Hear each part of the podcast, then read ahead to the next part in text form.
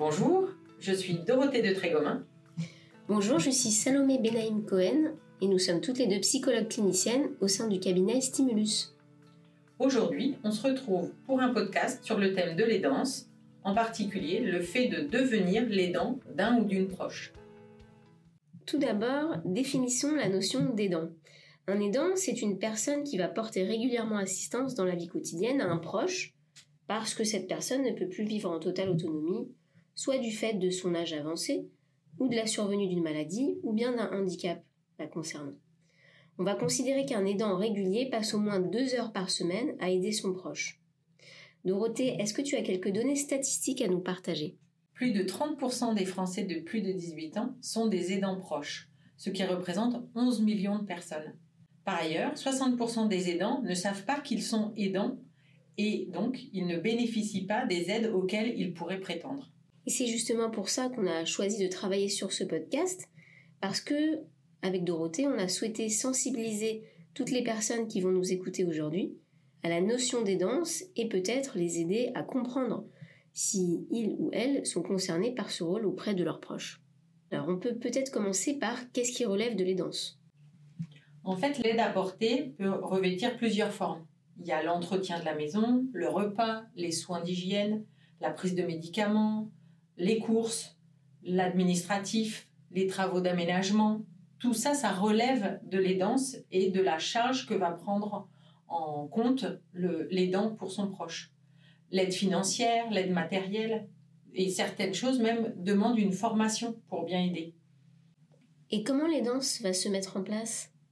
L'aide peut apparaître soit progressivement, soit brutalement. Ça peut être une aide ponctuelle qui devient au fur et à mesure quotidienne, voire permanente. Ça peut être aussi brutale et intensive dans le cas d'une maladie ou lors d'un accident. Et toi, Salomé, est-ce que tu peux me dire quelles sont les différences observées à propos de cette aidance? Justement, dans le cas, euh, tu en parlais d'une instauration lente et progressive. En fait, on va se rendre compte qu'il va être compliqué pour l'aidant de prendre conscience, de se rendre compte qu'il est un aidant et donc bénéficier peut-être d'une aide professionnelle ou de l'aide d'autres personnes euh, de la famille, de l'entourage.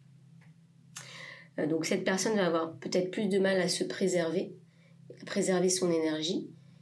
Par contre, quand il s'agit euh, d'un accident, justement, tu en parlais, de fait, il y a souvent les professionnels, le médical qui va entrer en compte et qui va proposer une première évaluation, voire peut-être la mise en place d'aide à domicile dès euh, l'instauration euh, de cette prise en charge euh, éventuellement à l'hôpital.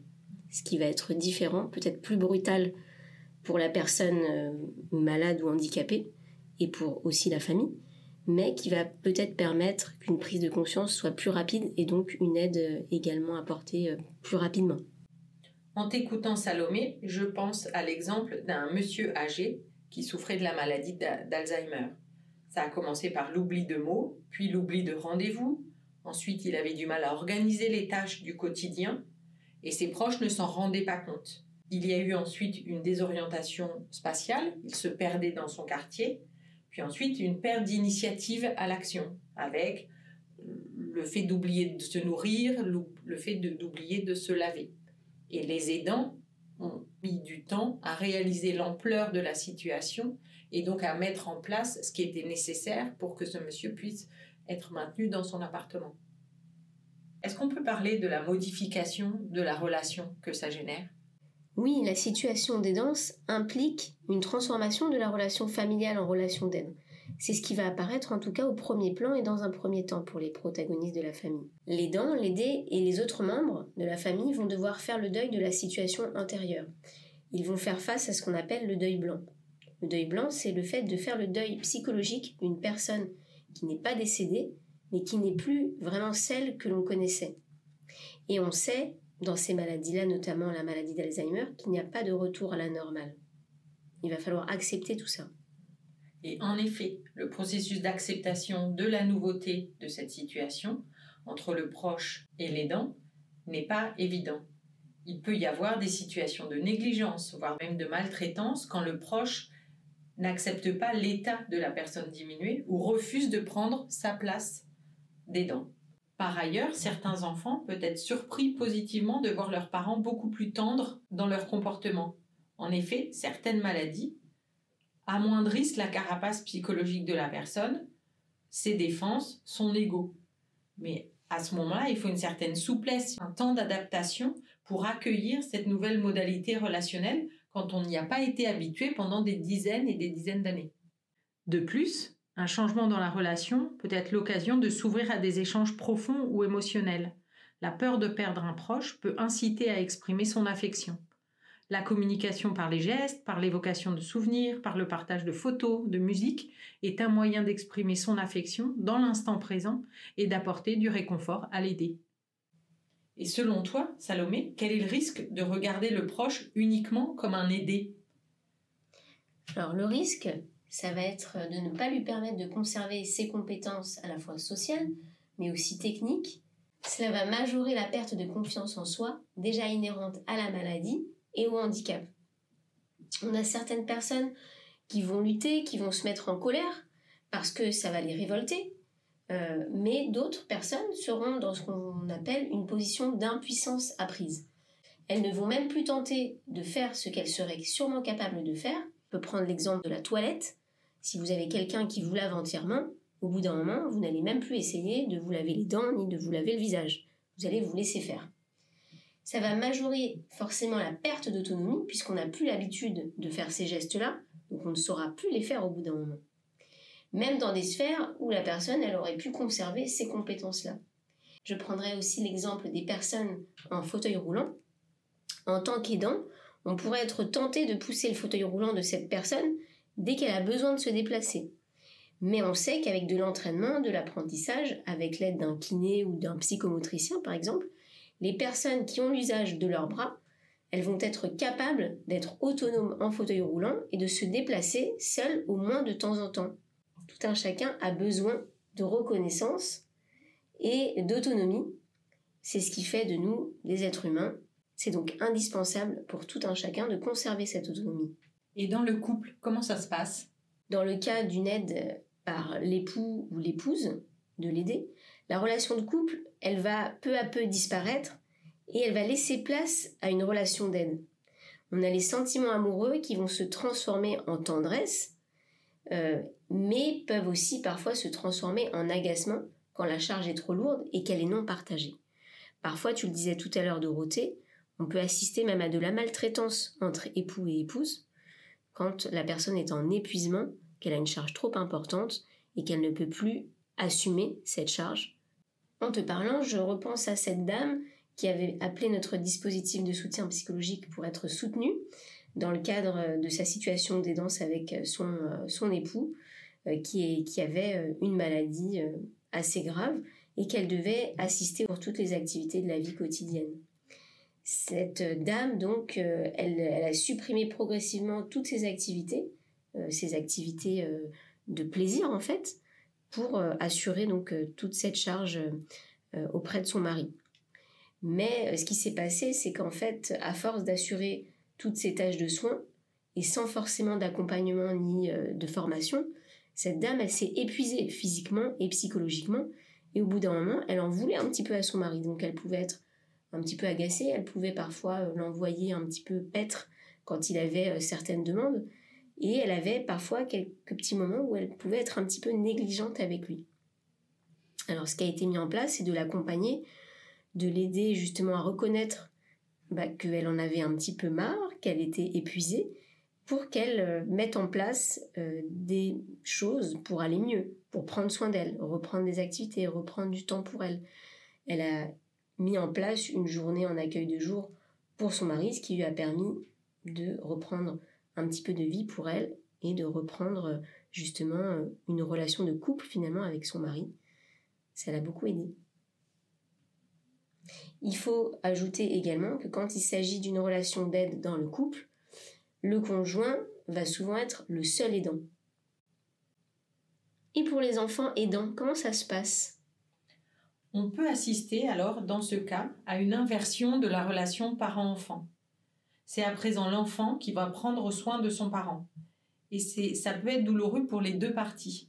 le parent ne souhaite pas être une charge pour son enfant, ne veut pas être infantilisé, ou au contraire, il va être très demandeur de la présence de son enfant.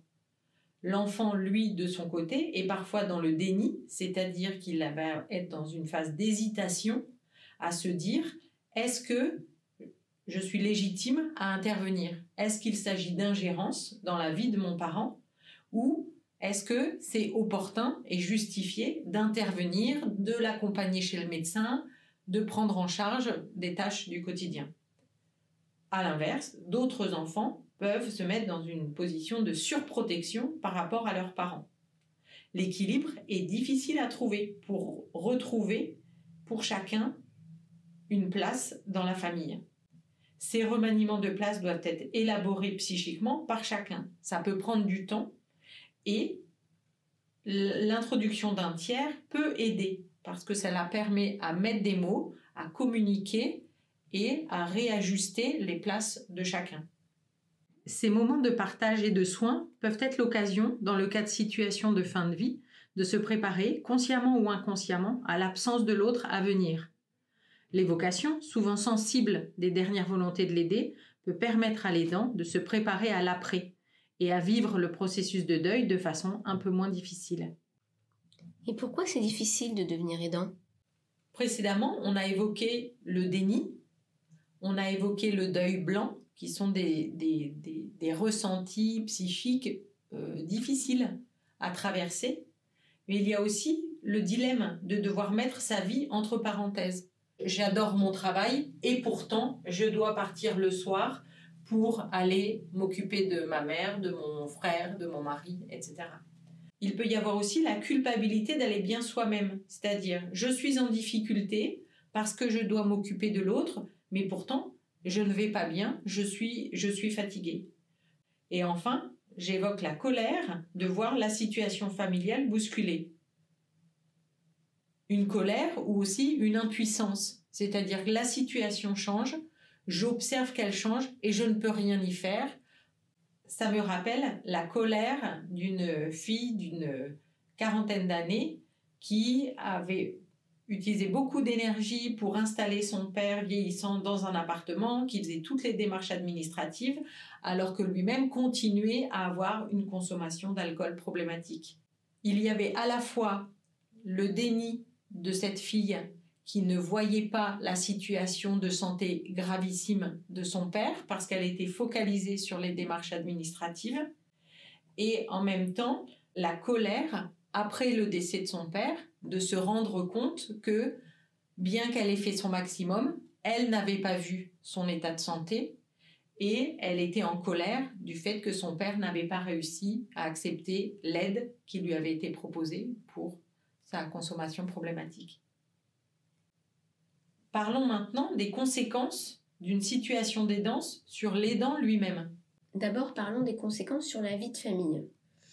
On l'a dit, il y a une nouvelle dynamique familiale qui va s'instaurer et qui va venir rompre finalement avec l'harmonie qui a été préétablie. Toute relative qu'elle soit, puisqu'on peut avoir une famille assez décousue euh, pendant des années, et euh, quand le, proche euh, tombe malade ou a un accident, euh, voilà, finalement cette harmonie euh, relative, très relative, va être bouleversée par, par, cette situation d'aidance. Il peut y avoir par exemple des conflits familiaux concernant les choix relatifs à la personne aidée. Je pense notamment à l'installation en maison de retraite, mais aussi par exemple à la mise en place d'une protection juridique comme une tutelle qui va devenir le tuteur, est-ce qu'on prend quelqu'un de la famille ou quelqu'un d'extérieur? Si on prend tel frère, bah pourquoi c'est ce frère-là et pas l'autre frère, etc. Donc ça, ça va occasionner des débats, voire des conflits euh, au sein de la famille. Il peut y avoir également des contradictions ou des difficultés euh, pour les parents et les enfants. Donc, par exemple, euh, des enfants qui ont un avis sur la question de l'installation en EHPAD qui va être contradictoire par rapport à l'avis de l'épouse de la personne malade ou aidée. Voilà, comment faire pour trouver un compromis, comment faire pour continuer de communiquer euh, alors que on n'a pas le même regard, les mêmes besoins sur la situation. tout cela euh, va euh, être difficile. Ce changement de dynamique a parfois des effets bénéfiques, comme déclencher la libération de la parole chez des membres d'une même famille, permettre l'expression de sujets passés sous silence jusqu'alors, ou la résolution de conflits entre personnes. Cela devient possible car éclairé différemment par les circonstances de la santé de l'aider. Maintenant, les conséquences sur la vie sociale, eh bien, les aidants, à partir du moment où ils sont dans cette situation d'aidance, ils vont davantage s'isoler, davantage être dans la solitude sans s'en rendre compte.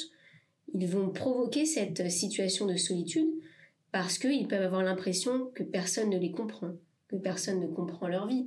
Ils ont beaucoup de contraintes, ils ont beaucoup de choses à faire et ils n'ont pas envie de voir leurs amis parce que euh, pas envie de parler de ses problèmes, pas envie de, euh, de gâcher la soirée entre amis. Euh. donc, vous préférez se mettre en retrait et abandonner finalement bah, ces plaisirs de la vie sociale. En ce qui concerne les conséquences de l'état de santé de l'aidant, on observe que les aidants sont confrontés à des risques accrus d'épuisement physique et psychique, à des blessures par exemple liées aux tâches qu'ils doivent assurer, lever du lit, sortir du lit, faire la toilette. Et l'aidant, tant qu'il est concentré sur son proche, va disposer de moins de temps pour lui-même et sa santé. Il aura tendance à repousser ses visites chez le médecin au profit de temps passé avec l'aidé. Un chiffre édifiant vient corroborer cela. Un aidant sur trois meurt avant son aidé. En ce qui concerne les conséquences sur l'état psychologique de l'aidant, les recherches montrent que chez les aidants, on observe plus d'anxiété, plus de dépression, plus de troubles du sommeil, d'irritabilité, de culpabilité, voire d'idées noires, que dans la population générale. En parallèle de ces impacts négatifs, cette nouvelle place d'aidant peut amener la personne à questionner les priorités pour elle-même, comme le fait de rester dans un travail qui ne m'épanouit plus ou pourquoi je continue dans cette relation qui ne m'apporte rien. Par ailleurs, ce questionnement peut l'amener à envisager sa propre finitude. De quoi j'ai envie que ma vie soit faite dorénavant Qu'est-ce que je veux vivre d'ici là? La situation d'aidance, elle va avoir des impacts sur la vie professionnelle des aidants. On peut observer des difficultés à se concentrer, de la fatigue, et ça va aussi se traduire par éventuellement un isolement au travail, parfois du repli sur soi, et donc impacter euh, le collectif de travail et l'ambiance de travail. Puis les aidants, ils auront également plus de mal à évoluer dans l'entreprise du fait bah, finalement de la charge mentale et des contraintes qu'ils ont à gérer dans leur vie personnelle. Tu en parlais tout à l'heure, des personnes qui doivent partir euh, beaucoup plus tôt pour aider euh, leur mère à faire leur toilette ou les emmener à un rendez-vous médical très régulièrement vont avoir plus de mal à évoluer dans l'entreprise et se verront souvent contraints de réduire leur temps de travail pour s'occuper de leurs proches. Dans certains cas, même, ces personnes-là vont devoir arrêter de travailler. Et ça, ça va impacter leur situation financière. Alors justement, les conséquences sur la situation financière, elles sont importantes aussi, puisque la situation des danses, elle va occasionner souvent des frais importants. Des frais de déplacement, par exemple, quand on n'habite pas proche de euh, la personne aidée, que la personne aidée vit dans le sud et que moi je suis à Paris, je vais devoir prendre un train, je vais devoir prendre un avion pour aller la voir, je vais devoir parfois prendre un logement aussi pour, euh, pour être auprès d'elle. Euh, il y a aussi des frais pour acheter du matériel adapté pour la personne, des meubles adaptés, pour faire des travaux dans l'appartement aussi, pour acheter des médicaments, pour payer du personnel ou pour faire des courses. Sachez néanmoins qu'il existe des aides financières allouées aux personnes euh, aidées, notamment pour tout ce qui est frais de travaux dans l'appartement. Vous l'aurez compris, la situation d'aidance implique de grandes responsabilités et a des répercussions importantes sur l'ensemble de la vie de l'aidant. Il existe des professionnels qui peuvent évaluer votre situation et vous aider. Ne restez pas seul. Nous arrivons au terme de ce podcast sur les danses. Nous espérons avoir pu vous éclairer sur la situation des dents familiales et les conséquences que cela implique. Si vous avez réalisé en nous écoutant que vous êtes dans une situation d'aidance, sachez que de nombreux dispositifs existent pour vous aider dans cette démarche et qu'il est normal de demander de l'aide. Nous avons d'ailleurs mis des ressources à votre disposition en description de ce podcast. Et sachez qu'au sein du cabinet Stimulus, où nous travaillons, Dorothée et moi, nous proposons un dispositif de soutien psychologique qui s'appelle Stimulus Care Service et qui est disponible par téléphone et en visio et qui est assuré par des psychologues cliniciens et cliniciennes pour échanger sur ce sujet si vous le souhaitez 7 jours sur 7 et 24 heures sur 24. Si vous souhaitez plus d'informations sur ce dispositif, rendez-vous sur le site www.stimulus-conseil.com. À très bientôt!